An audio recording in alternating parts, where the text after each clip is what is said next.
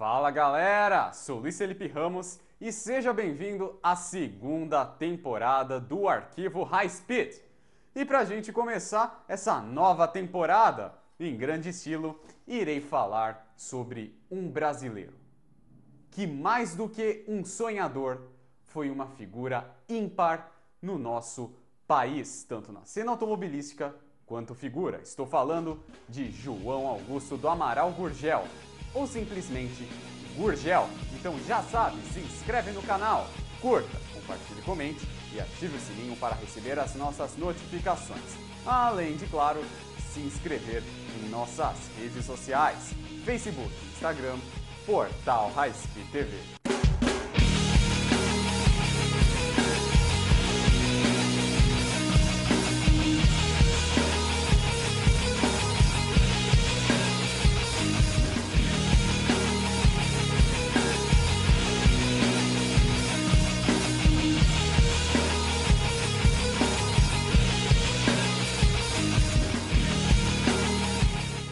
Gurgel.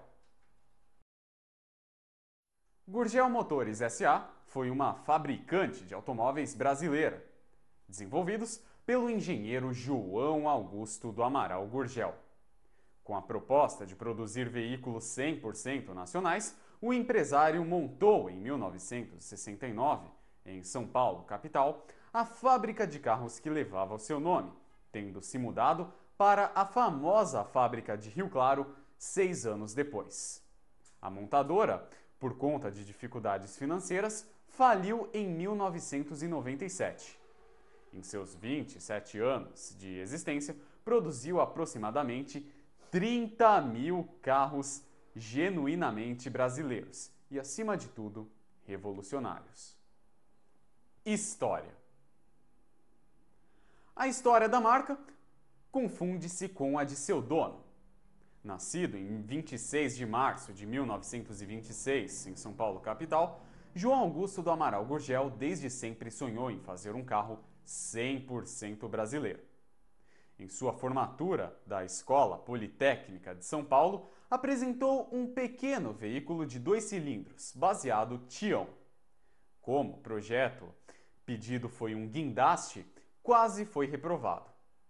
Ouviu então de seu professor Carro não se fabrica, Gurgel, se compra. Tal oração de reprovação lhe serviu como uma motivação para que seguisse os seus sonhos. Tempos mais tarde, pós-graduou-se nos Estados Unidos e trabalhou na General Motors.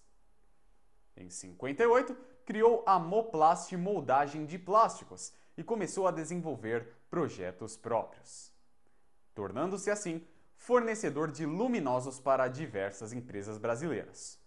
Seis anos mais tarde, se desligou da mesma e abriu a Macam Indústria e Comércio Limitada, revenda da Volkswagen, que também fabricava karts, mini-carros infantis e um transportador industrial para movimentação de cargas em fábricas e aeroportos, denominado Macar. Com base nesse último projeto, fundou assim a Gurgel Indústria e Comércio de Veículos Limitada, em 1 de setembro de 1969. Nasce um sonho.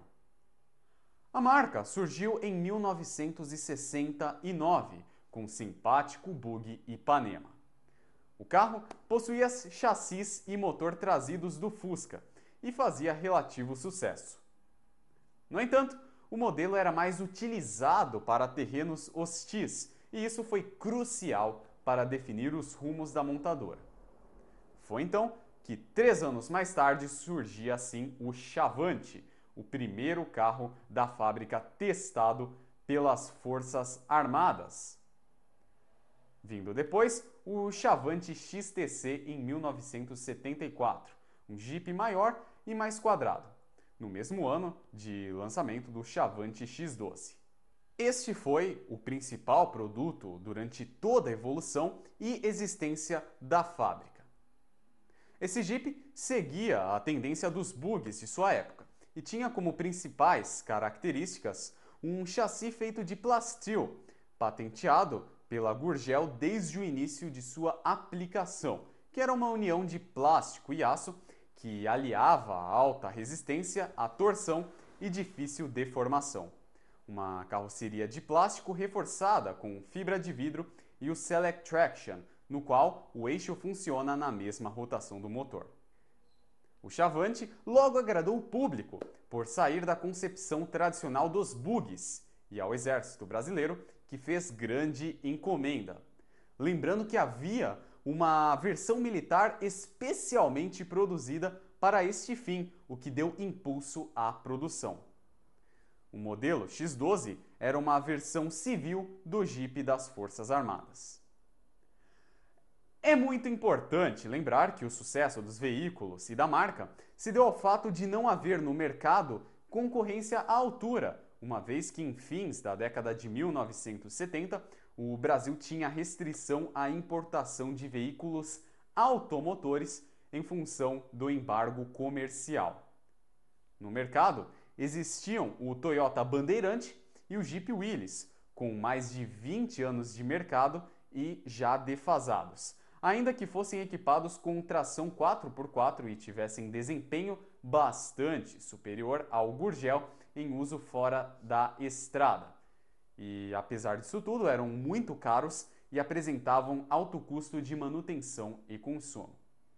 Em busca de maior espaço físico para a produção de seus veículos, a empresa comprou um terreno em Rio Claro no ano de 1973. Dois anos mais tarde, houve a inauguração da fábrica, com a produção começando simultaneamente. Pioneirismo. No mesmo tempo em que a fábrica era construída, a Gurgel apresentava em 1974 o Itaipu E150, projeto pioneiro de carro elétrico, como alternativa à crise do petróleo vigente à época. Esse modelo, apresentado anos antes de outros modelos revolucionários como o EV1 Chevrolet Bolt e Honda Insight, levava cerca de 12 horas para recarregar totalmente, graças a uma bateria que gerava 3,2 kW e 4,2 cavalos, além de ter velocidade máxima de 50 km por hora, com autonomia de 60 a 80 km. Infelizmente, o modelo não vingou em razão do alto custo de produção. Entre 77 e 78, a Gurgel foi a primeira exportadora na categoria veículos especiais e a segunda em produção e faturamento.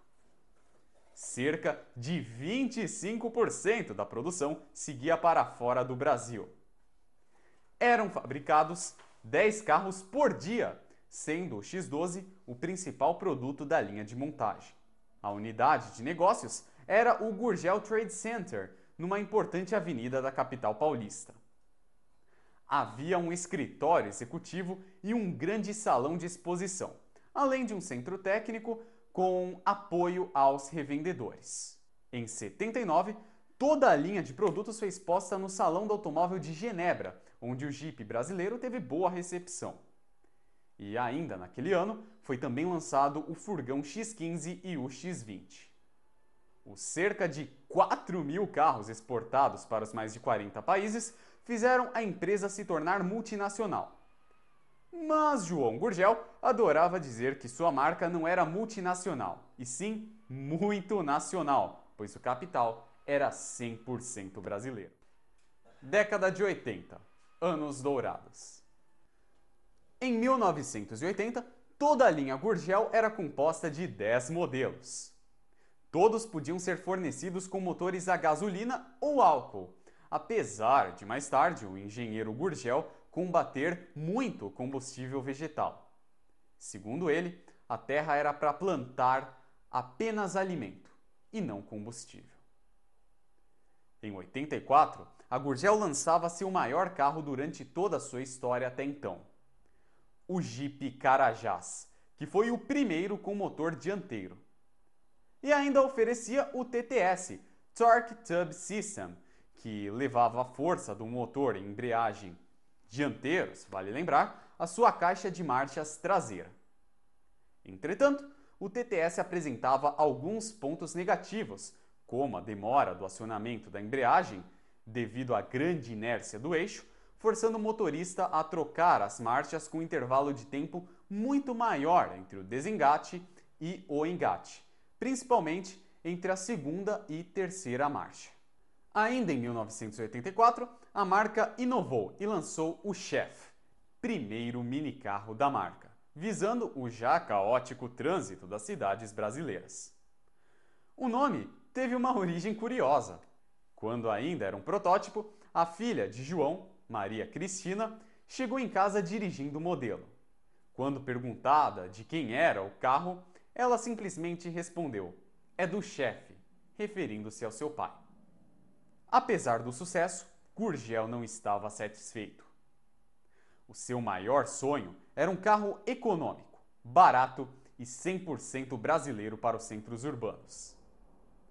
E em 7 de setembro de 87, não por acaso, data da independência do Brasil, foi apresentado o protótipo 280M, resultado do projeto SENA, abreviação de Carro Econômico Nacional.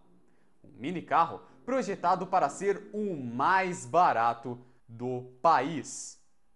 Os motores eram de dois cilindros horizontais, opostos, de 650 ou 800 centímetros cúbicos, e refrigerados a água, com potência de 26 ou 32 cavalos.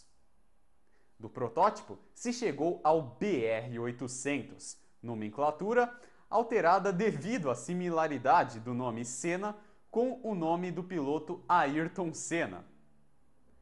O modelo fora lançado oficialmente em 1988. O objetivo de projetar um carro com preço final de 3 mil dólares, valores da época, é claro, não se concretizou. Mas, graças a um incentivo fiscal do governo brasileiro, que concedeu ao veículo o direito de pagar apenas 5% de IPI, enquanto os demais carros pagavam 25% ou mais, dependendo da cilindrada, é claro, o carro era vendido a um preço médio de 7 mil dólares, cerca de 30% mais barato do que os compactos das montadoras transnacionais no Brasil, tais como Fiat Uno e Chevrolet Chevette. De início, a única forma de compra era a aquisição de ações da Gurgel Motores SA, que teve a adesão de 8 mil pessoas. Sob a campanha Se Harry Ford o convidasse para ser seu sócio, você não aceitaria? Foram vendidos 10 mil lotes de ações. Cada comprador pagou 7 mil dólares pelo carro e cerca de 1.500 dólares pelas ações, o que se constituiu um bom negócio para muitos. No final de 89, havia ágio de 100% pelas mais de mil unidades já produzidas. Em 91, a Gurgel já tinha uma frota de cerca de 5 mil BR-800 para testes nas mãos de seus sócios.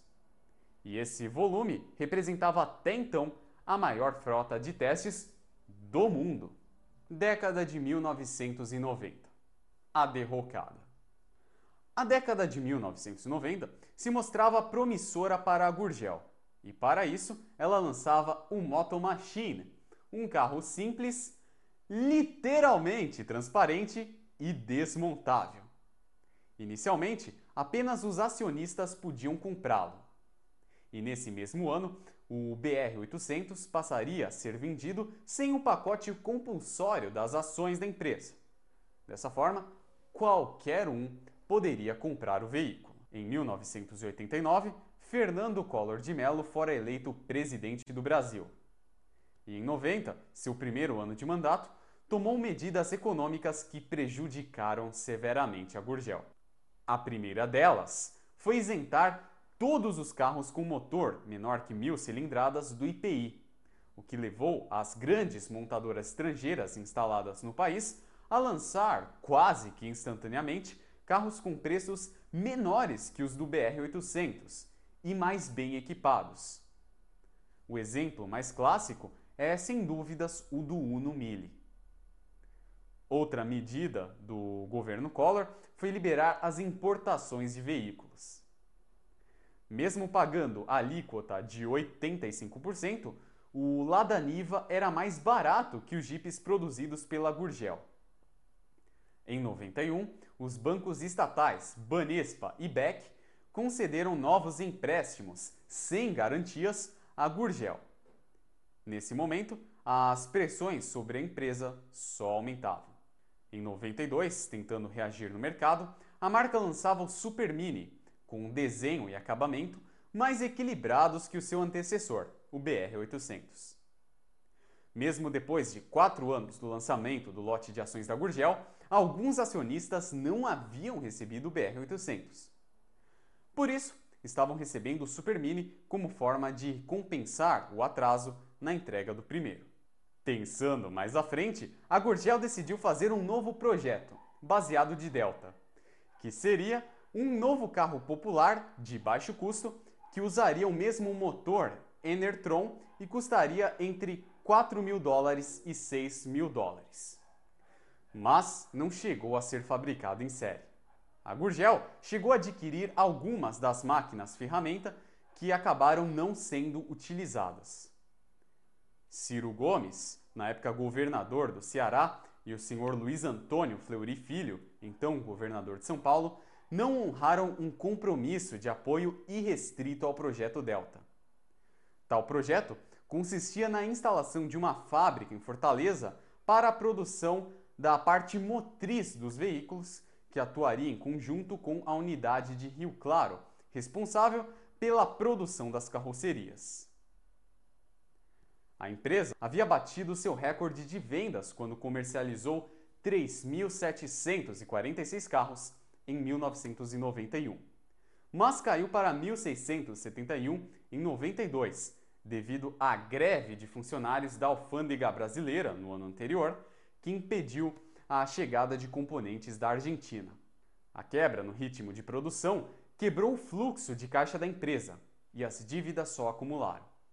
A produção do X12, único utilitário remanescente desde a abertura das importações no Brasil, foi reduzida drasticamente por conta de abalo da relação entre Volkswagen e Gurgel, em razão da concorrência com o Volkswagen modelo 181, similar ao X12, que saiu de linha porque o segundo vendia tão bem que roubou o espaço do primeiro.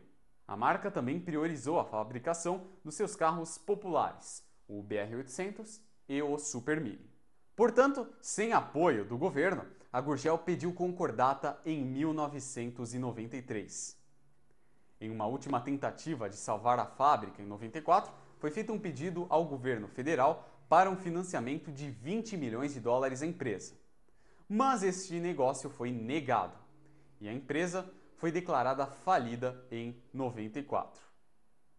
Em meio à declaração de falida pelo governo, a Gurgel conseguiu recorrer à bancarrota e ficou ativa até setembro de 96.